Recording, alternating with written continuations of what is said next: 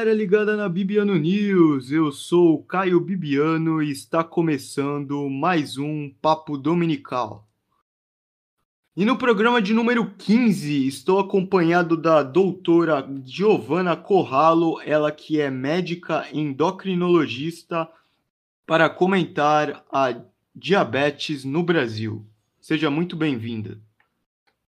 Obrigada, Caio. Obrigado pelo convite também. Bom, então, para começar o nosso programa, vamos, vamos contextualizar um pouco a questão da diabetes. E a diabetes, é, o termo científico dela, diabetes mellitus, é uma doença causada pela produção insuficiente de insulina, que é o hormônio que regula a glicose no sangue. E esse hormônio ele tem a função de transformar as moléculas de glicose em energia no nosso organismo.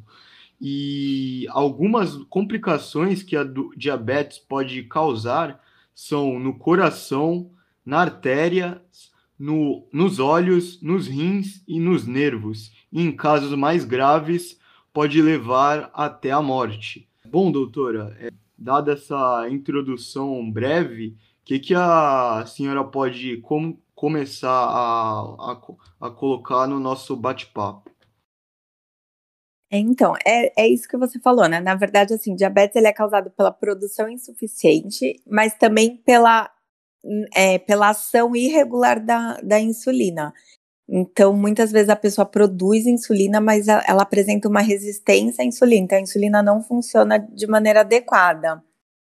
Eu acho que o principal, assim, para todo mundo, né, lembrar é que diabetes é uma doença, na maioria das vezes, assintomática. Então, a gente fala que é uma doença silenciosa. Então, às vezes, a pessoa pode ter diabetes há 5, 10 anos, tá vivendo normal, não sente nada, né? E aí, quando for ter alguns sintomas, às vezes já é tarde, já tem essas complicações que você citou. Né? Então, isso é importante para assim, a pessoa ter aquela rotina de fazer um exame de sangue pelo menos uma vez por ano, né? fazer aquele check-upzinho e tá sempre vendo essa a glicemia.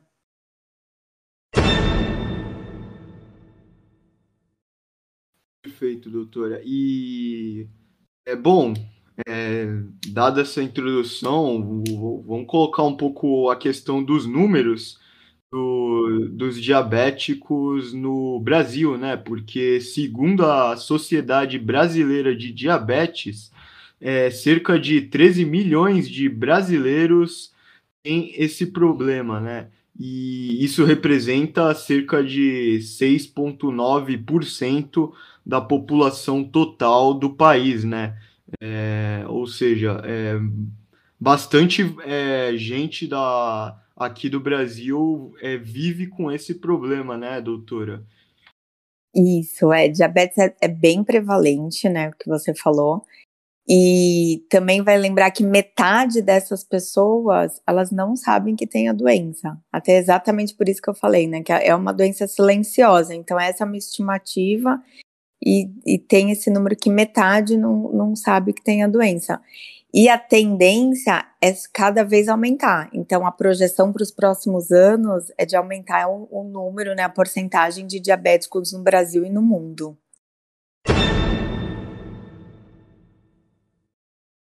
É, já aproveitando esse gancho, doutora, vou colocar a, a minha situação, né? Porque na minha família, por parte de mãe, várias a minha mãe, a minha avó, as irmãs e irmãos da minha da minha mãe, elas têm, eles têm tiveram todos diabetes.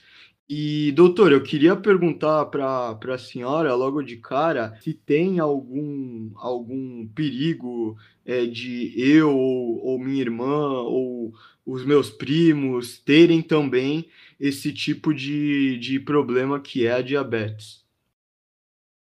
Tem, tem sim. Nesse caso da, da sua família, deve ser aquele diabetes tipo 2, né? Que tem um componente hereditário importante. Então, se tem um parente de primeiro grau, pai, mãe, irmão, aumenta bastante o risco de você também ter. Mas dá para diminuir esse risco tendo um estilo de vida saudável. Então, né, dieta, atividade física, manter o peso dentro do, do saudável, diminui o risco de você desenvolver diabetes aí ao longo da vida. É, essa questão da diabetes é até curiosa, doutora, porque no caso da minha mãe, ela veio a ser classificada, né, como diabetes tipo 2. Daqui a pouco a gente vai destrinchar os diversos tipos de classificação de diabetes. Depois, quando ela estava bem, com a idade bem mais elevada, né, não foi logo de cara, né. Então, são diversas as formas de que a diabetes aparece e resta a gente ver, monitorar, né, como a senhora colocou anteriormente, para não, não deixar esse tipo de problema se desenvolver para mais para frente, né? É, assim, né? É, parece que a gente sempre fala a mesma coisa, mas é aquela história, né? O estilo de vida saudável, então praticar uma atividade física regular, ter uma alimentação saudável, né, fazer uma, é, manter o peso dentro de um peso normal, não só diabetes, mas várias outras doenças, é o que dá mais resultado para diminuir o risco. Perfeito, doutora. E bom, vamos então é, colocar, apresentar os diversos tipos de diabetes, porque são separados em, nas categorias de diabetes tipo 1, diabetes tipo 2, pré-diabetes e diabetes gestacional. E a diabetes tipo 1 é uma doença autoimune, né? E é comum em, nas crianças. E calcula-se que a diabetes tipo 1 tem cerca de 10% do total dos diabéticos no Brasil. E é, já a diabetes tipo 2 é aquela que a gente comentou anteriormente, que é a da hereditariedade, né?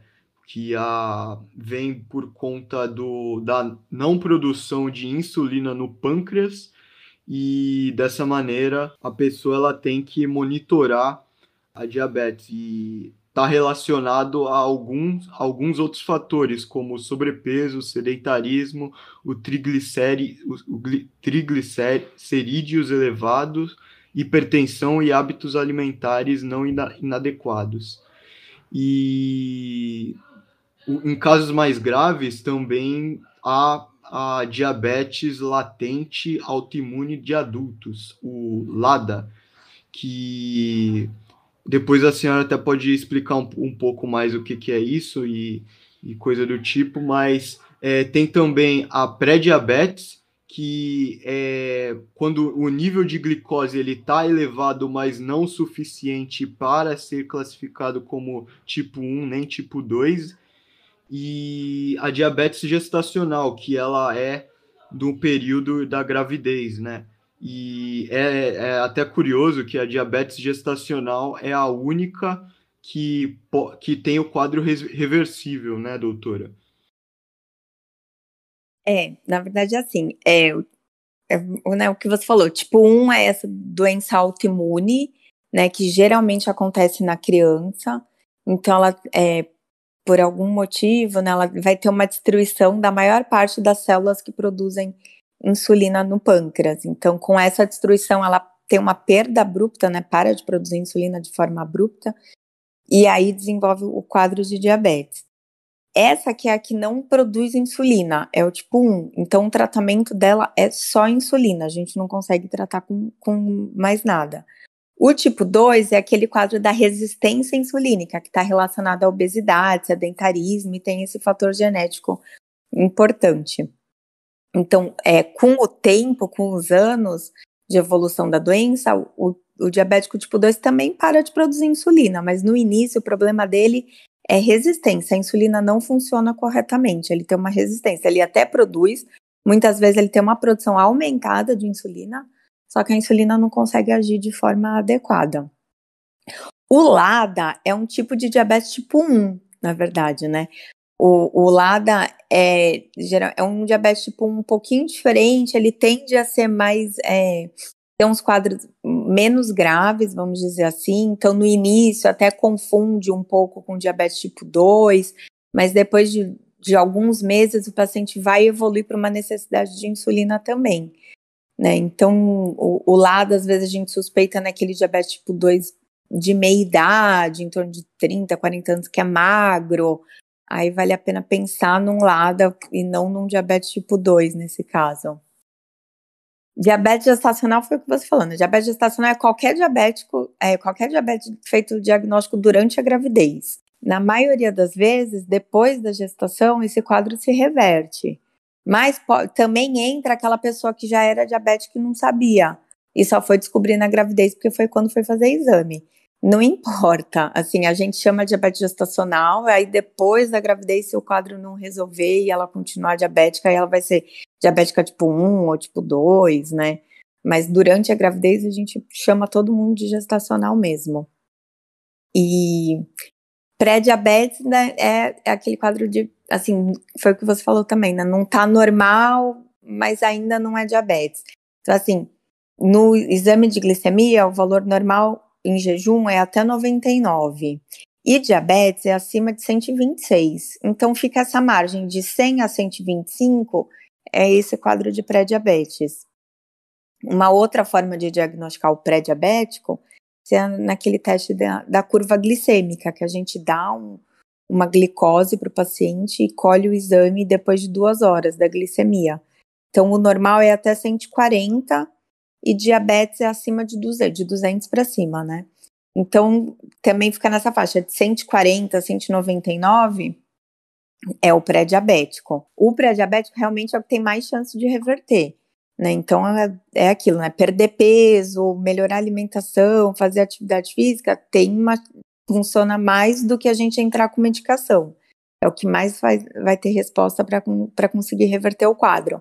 Mas hoje a gente sabe que uma pessoa recém-diagnosticada com diabetes tipo 2, se ela tiver uma perda importante de peso, ela consegue também reverter o quadro. Então, às vezes, é até um estímulo, né, para a pessoa falar: você conseguir perder bastante, mas é uma perda importante mesmo, assim, em torno de 15 quilos, mais ou menos, ela consegue reverter também esse quadro se for um diabetes de diagnóstico recente.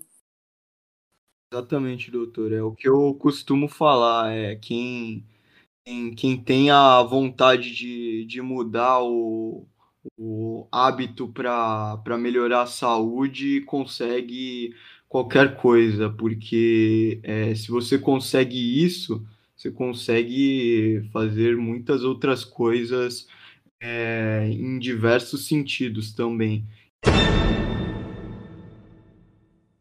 E, bom, doutora, para e, e para pontuar os sintomas também é, da, da, do diabetes, é, em, dentre eles tem a fome frequente, né, a sede, é, vontade de urinar, perda de peso, fraqueza, fadiga, mudança de humor e náusea de vômito. E bom, doutora, e no, no tipo 2 tem todos esses que eu citei anteriormente, né? Mas o formigamento nas mãos e as infecções frequentes na bexiga, pele, rins e infecções de pele. É, doutora, eu queria novamente colocar para para a senhora é, o exemplo da minha família, né? Porque eu estava conversando com a minha mãe uns dias atrás e ela contou, né, é, a história do meu avô, que meu avô ele teve diabetes muito forte, foi a, era diabetes tipo 2 e ele ele teve cegueira por conta, é, por consequência da diabetes. Isso também é um, um, negócio que a gente vai comentar posteriormente, né? Que é, o, uma das consequências da diabetes é, é a cegueira, né? E, doutora, é, queria te perguntar é, quais o, outros outras consequências o não tratamento, o, o tratamento tardio da diabetes pode causar?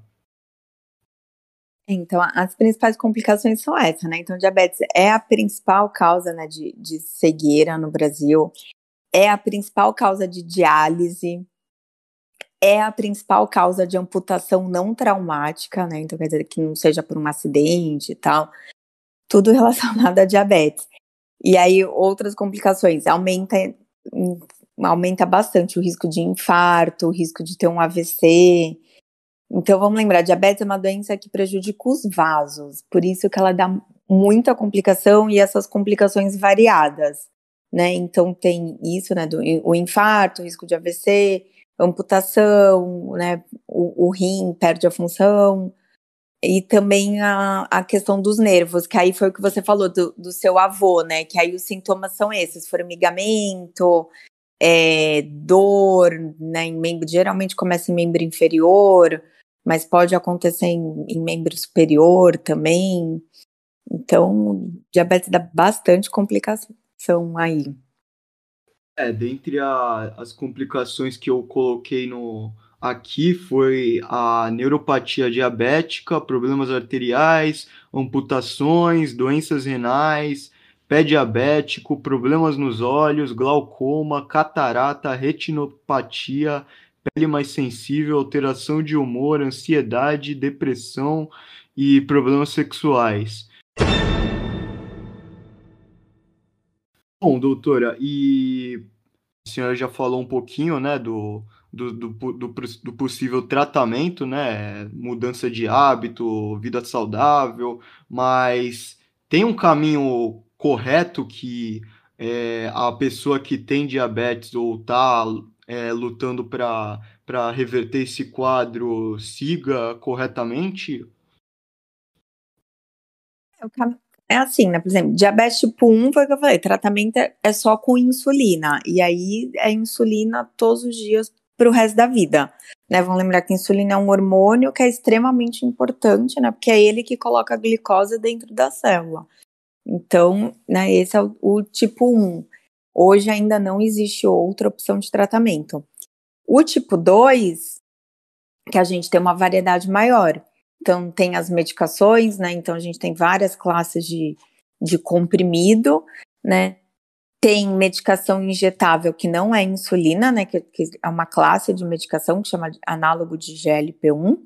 E tem a insulina também. Então a gente pode usar tudo, pode usar né, só um, um tipo de medicação, pode usar uma combinação insulina com comprimido com análogo, né? Dependendo do paciente, pode usar só a insulina. Esse é o que a gente tem uma margem maior. O diabetes gestacional, a gente trata basicamente com insulina, dieta, né? E insulina. As medicações, a, a grande maioria delas ainda não tem aprovação para uso em gestante. Então, a, a, gente usa insulina, que a gente sabe que é seguro, mas muitas vezes diabetes gestacional só com dieta, o paciente consegue é, controlar bem, sem precisar de medicação. Bom, e qual a sugestão que você dá para exemplos como como o meu que sou que venho de uma família que tem histórico recente de diabetes? É que eu falo para os pacientes assim, a genética a gente não consegue mudar.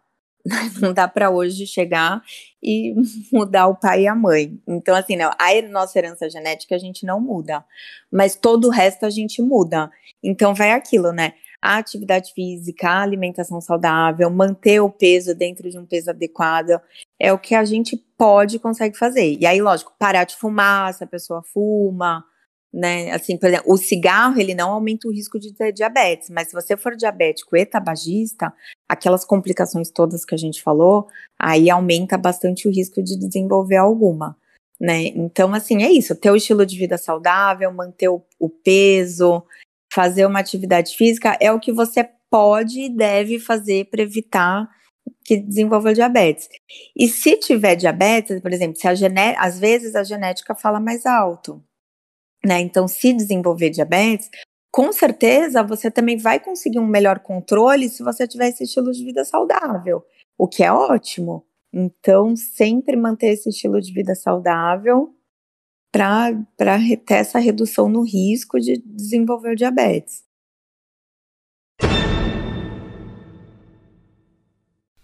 Certo, doutora. Eu estava lembrando, conversando com a minha mãe esses dias, é que ela me explicou que além do problema de cegueira que meu avô teve por conta da, da diabetes, ele teve problema de amputação, que na época ela me explicou que a diabetes dele estava em nível tão alto que os médicos eles falaram que ia ter que amputar pé, o pé do, do meu avô. Mas acabou que no final das contas ele teve que amputar apenas um, um dedinho do pé e ficou por isso mesmo. Mas essa é uma das é, diversas complicações que a diabetes é, dá para a pessoa que vem, venha a ter esse tipo de problema, né, doutora? E é uma coisa que a pessoa vai ter que levar para o resto da vida, certo? Então, como eu falei antes, assim, hoje, antes a gente falava isso, né, que diabetes era uma doença crônica, não tinha possibilidade de cura.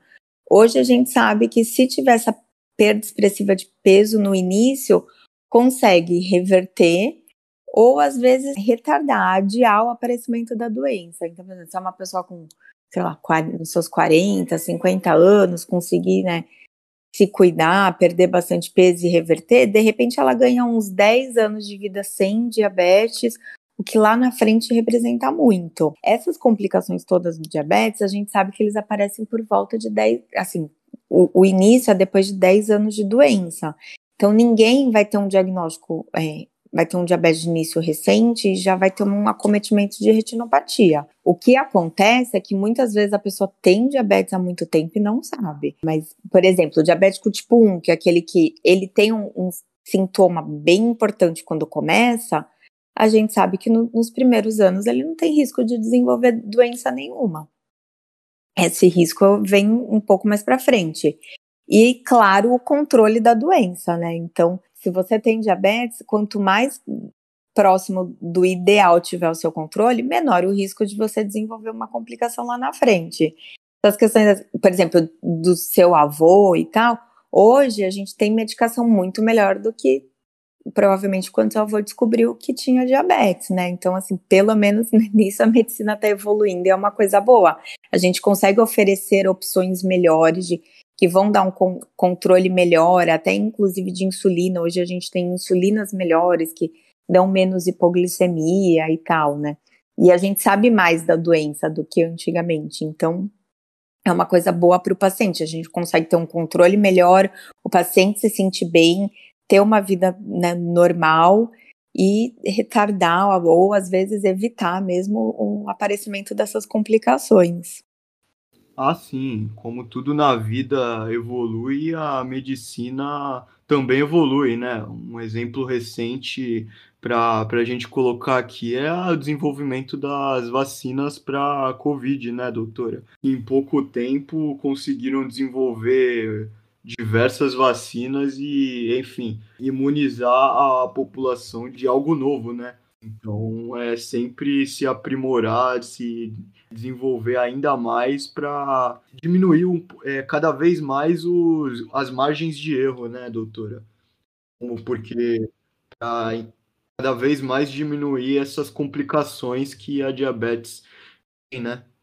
Isso, e no caso do diabetes, a gente hoje tem medicação que diminui o risco de morte por infarto, de morte por AVC, diminuir o risco né, da evolução da, da nefropatia, que é a, a doença renal. Então, a, a gente tem, tem hoje medicação para diabetes, eles estão usando até para quem tem insuficiência cardíaca, mesmo não diabético, porque eles viram que tem benefício também e diminui a mortalidade da pessoa que tem insuficiência cardíaca.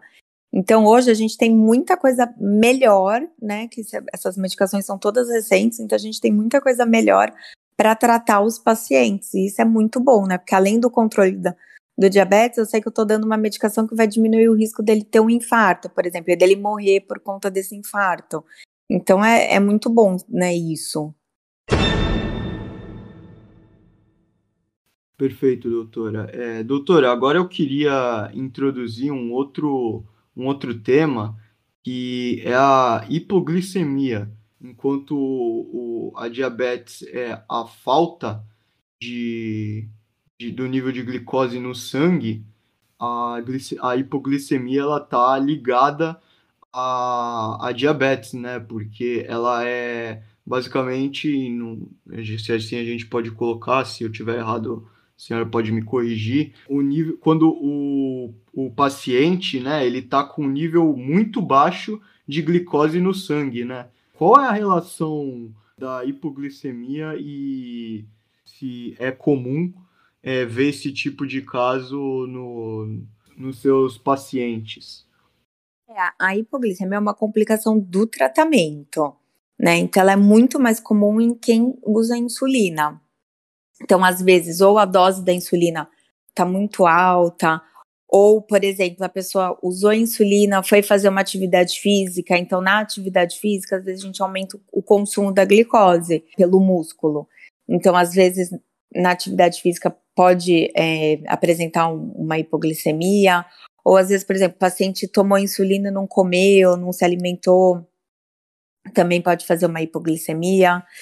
E algumas medicações também podem aumentar esse risco. Então, por exemplo, a sulfonilureia, que foi aquela medicação que eu falei que ela, ela libera a insulina do pâncreas, é uma medicação que pode ter hipoglicemia como efeito colateral. Então, assim, a vantagem, né, a coisa boa é que com essa evolução, hoje a gente tem insulinas melhores que dão menos risco de hipoglicemia e medicações que também não têm risco de desenvolver hipoglicemia.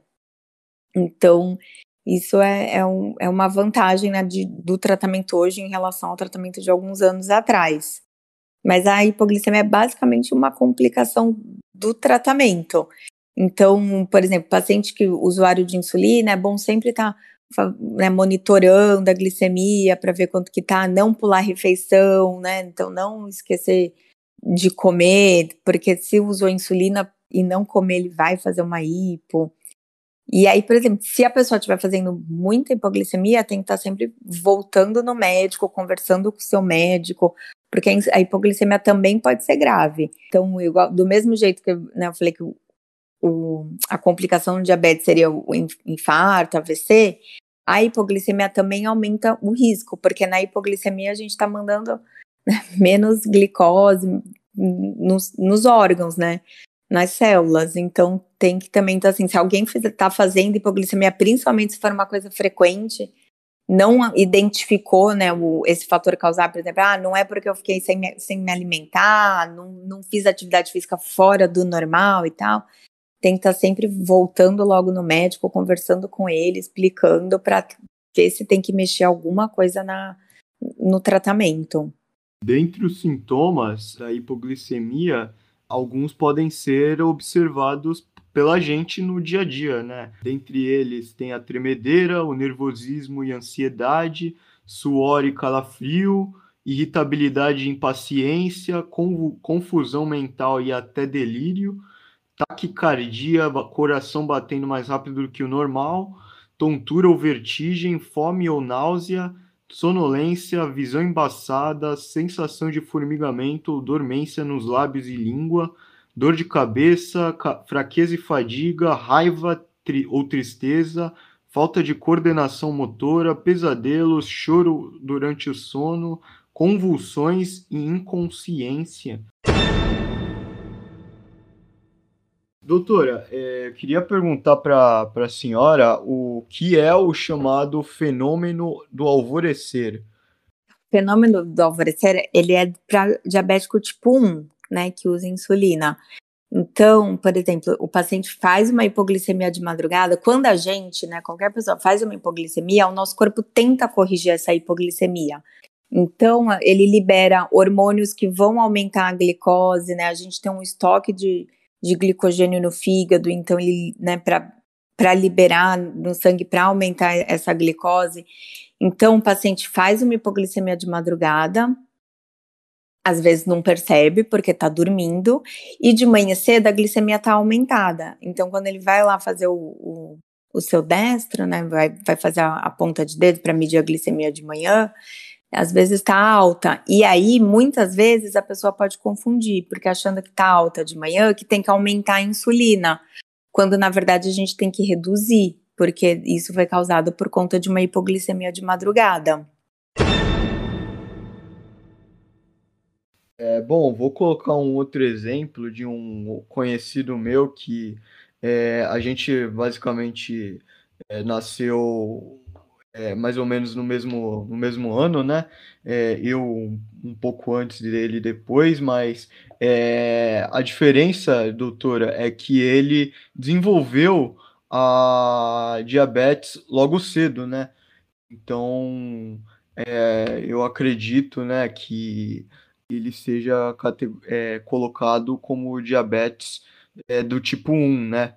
Porque é aquela que a pessoa ela desenvolve quando ela é criança. E acredito que ele vai ter que é, conviver com isso até o restante da vida, né, doutora? Isso, é. Tipo 1, ainda, a gente ainda não tem, não tem né, possibilidade de cura. Tem muito estudo aí de transplante de célula-tronco, mas até agora nada concreto. Então ele vai ter que, assim, né? E aí é isso, por exemplo, é aceitar a doença, né? Não, não adianta, às, às vezes a pessoa tem aquela negação no início, mas quanto mais cedo aceitar e cuidar, melhor, né? Porque, igual eu falei antes, tô, o controle reduz o risco de complicação, né? Então, é se cuidar e, a, e aprender, né? Não tem como, né? Principalmente o diabético tipo 1, ele ao longo assim da, da vida ele vai aprendendo bastante sobre a doença até para conseguir lidar com ela. Então, porque ele, ele tem, a gente fala, né, uma situação um pouco diferente. Então, por exemplo, ele vai ter que fazer o seu tratamento de insulina, ele tem que saber o que ele come, porque ele vai ter que aplicar insulina mais ou menos de acordo com o que ele come, né? No caso do seu amigo, eu não sei o que, que ele usa de tratamento, mas o tratamento do tipo 1 é um, é um pouquinho diferente do tipo 2, né? Então ele vai ter que ter toda essa consciência do, do que ele come, da atividade física que ele faz, ajustar a dose de insulina. Isso é uma coisa que muitas vezes ele consegue ir manejando, né, durante o dia, ao, ao longo da vida, e conseguir um controle adequado. O, o melhor é, é, sempre isso, né, ter um controle adequado para diminuir o risco de complicação e viver bem e ter um, né, tipo, um, uma vida saudável e, e para o resto da vida. É, o que eu acho curioso da, do diabetes, doutora, é aquelas pessoas que levam consigo aquela bolsinha que tem o aparelho para para messar o nível de glicose que você tem no, no, teu, no teu organismo, né? E eu, lembrando um, um pouco aqui da, da, da, minha, da minha vida, eu lembro diversas ocasiões que eu estava andando na rua, aí a pessoa ela tira da mochila o, o, aparelho, aí começa a messar e é bem bem por aí, né, que realmente acontece, né, doutora? A pessoa vai ter que andar com esse aparelho, vai ter que aprender a, a conviver com isso, porque é uma coisa que não tem, não tem muita alternativa, como você bem colocou anteriormente, né? É, isso é, de fazer a medição também depende um pouco do tratamento, né? Então, como eu falei, para quem usa insulina fundamental, a pessoa, né, aferir várias vezes ao dia. Quanto mais ela medir, a gente sabe que quem faz essa monitorização, ela tende a ter um controle melhor, porque ela tá vendo como é que tá, né? assim, a, a doença. E, e, não só o fato de ver também, mas é uma pessoa que está preocupada, é uma pessoa que tende a comer melhor, tende a se cuidar um pouco mais. Mas hoje a gente também tem um, uns aparelhinhos que eu não sei se você já viu alguém na rua, que ele fica no braço e ele mede a glicemia do dia inteiro. Então isso também é, é bem legal, assim. E também tem as pessoas que usam bomba de insulina, né? Que eu também não sei que ela, a bomba de insulina é um aparelhinho, né? Que você coloca um refil de insulina e ele vai mandando insulina de forma contínua durante o dia inteiro. Então ele é ligado por um, uma cânula no, fica no subcutâneo, né? Na região do abdômen, assim. E aí a, até os Estados Unidos, na Europa, uma das modelos desfilou usando uma bomba de insulina. Então foi assim uma coisa bem interessante porque mostra até um pouco a questão da inclusão e também, por exemplo, muitos pacientes têm vergonha que as, que as, outras pessoas vejam, não gosta de usar bomba porque vai pra praia, ah, como é que eu vou colocar biquíni com a bomba, um shorts, né, se for homem e tal. E não tem que ter vergonha nenhuma, né? Então foi bem legal essa modelo que desfilou com, com a bomba de insulina dela. É, são os avanços, né, doutora, que a humanidade vai proporcionando aos poucos, né? Estava conversando nos programas anteriores da questão da evolução da internet e eu acredito que a ciência ela está caminhando cada vez mais na, no mesmo sentido da evolução da internet, né? Com o, o, a tecnologia se juntando à ciência e assim cada vez mais otimizando os tratamentos e derivados, né? Então eu vejo bastante essa junção de diversos fatores, né, que não esteja diretamente ligada à ciência, mas também não deixa de ser um fator que vá ser positivo, que vá ajudar no posteriormente, né, doutora? Ah, sim, não, com certeza, né? E, e pra, nesse caso da, da bomba de insulina, é, é, questão de tecnologia mesmo. E a tecnologia está aí para isso, né? Para facilitar a nossa vida. Então, cada vez mais evoluindo, melhorando e facilitando a, a nossa vida. Bom, a senhora já, já, já falou, já comentou um pouco do, dos cuidados, né, para evitar, mas Fala um pouco da, de como a senhora vê a, o diabetes para o futuro, né? Para o futuro, eu, eu, eu penso nisso, assim, diabetes é uma doença que está avançando muito rápido, porque a gente está cada vez mais sedentário e cada vez com mais obesidade. Então, eu vejo com muita preocupação, né? Então, eu acho que, né, principalmente quem, quem for mais jovem e tal, tem que mudar agora, né? Assim, pensar que é uma doença que está evoluindo, que está aumentando.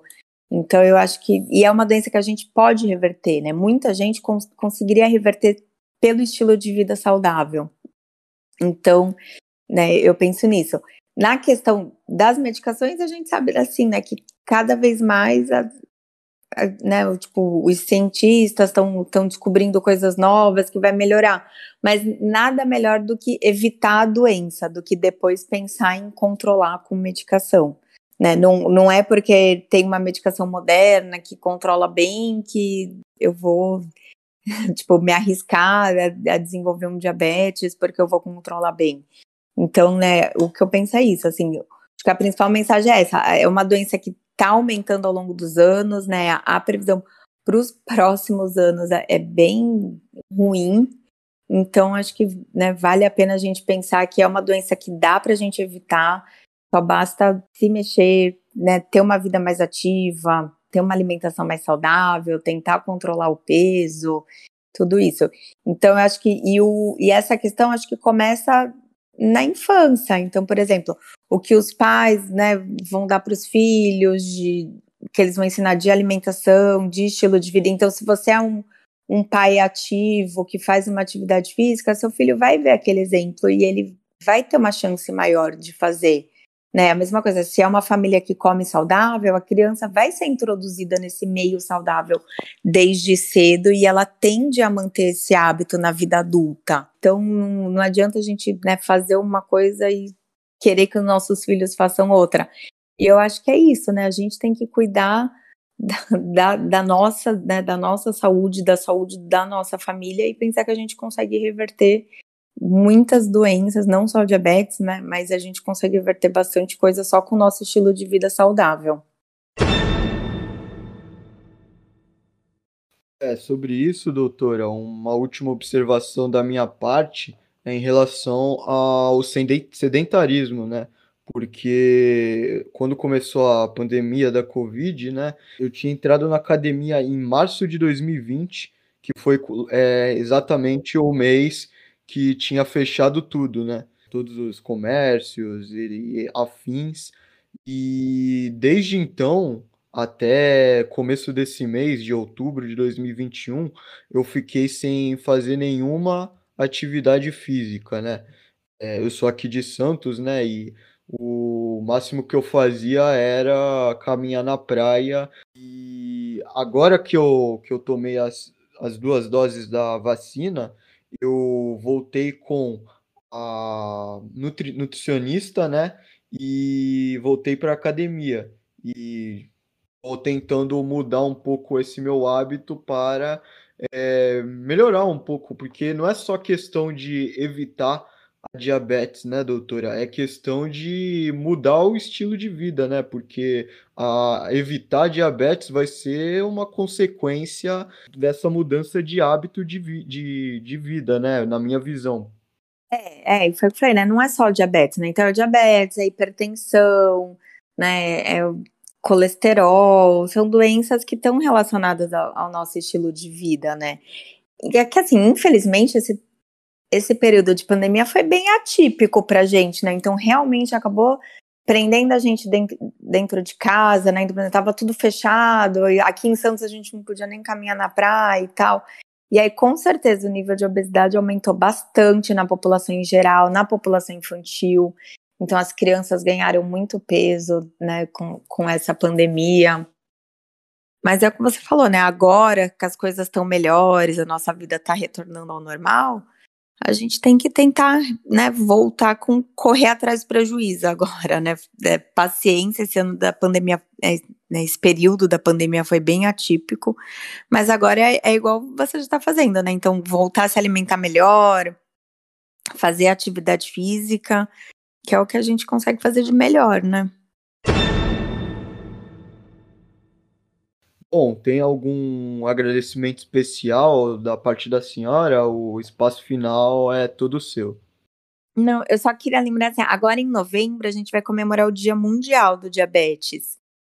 Eu, eu não sei se, né, se você estava sabendo ou se foi coincidência do, do podcast por conta disso, mas dia 14 de novembro é o Dia Mundial do Diabetes.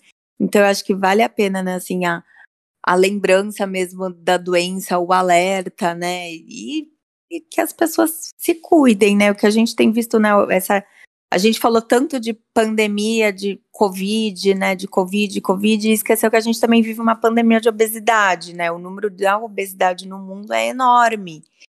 E, e, eu acho que com o Covid as pessoas viram que a obesidade também é uma doença, né? Porque estava lá no, nas comorbidades, que aumentava a gravidade do, do Covid. E aí as pessoas começaram a enxergar mais a obesidade como uma doença e não só como um estilo de vida não saudável, né? E não é isso. E a obesidade está totalmente relacionada com diabetes, principalmente diabetes tipo 2, né? Então eu acho que agora em novembro, assim, né? Acho que vale o alerta para as pessoas né, se cuidarem, quem está com o exame atrasado, fazer o, o, o, seu exame, né? Quem tem parente diabético igual né, você, no caso, acho que vale a pena se cuidar, ver como é que tá a glicemia, porque se tiver alguma alteração, já tá tratando desde o início. Só a questão do, do Dia Mundial do Diabético, eu, eu vou admitir para a senhora que foi coincidência, porque na realidade, esse tema foi uma sugestão da minha mãe, né? Que a minha mãe, ela é diabética, né? Aí ela falou, pô, pô, Caio, por que você não fala sobre diabetes e coisas do tipo, né? Aí eu falei, ah, bom, vou, vamos, vamos desenvolver isso daí. Estamos aqui é, gravando o podcast sobre diabetes, né? Não, mas de qualquer eu só queria agradecer a você, né, pelo, pelo espaço. É sempre bom a gente estar tá alertando, né, como é uma doença muito prevalente. Acho que qualquer alerta, qualquer orientação é sempre muito válido. É isso, então, com essa mensagem, o Papo Dominical está se encerrando aqui. Um grande abraço e até a próxima.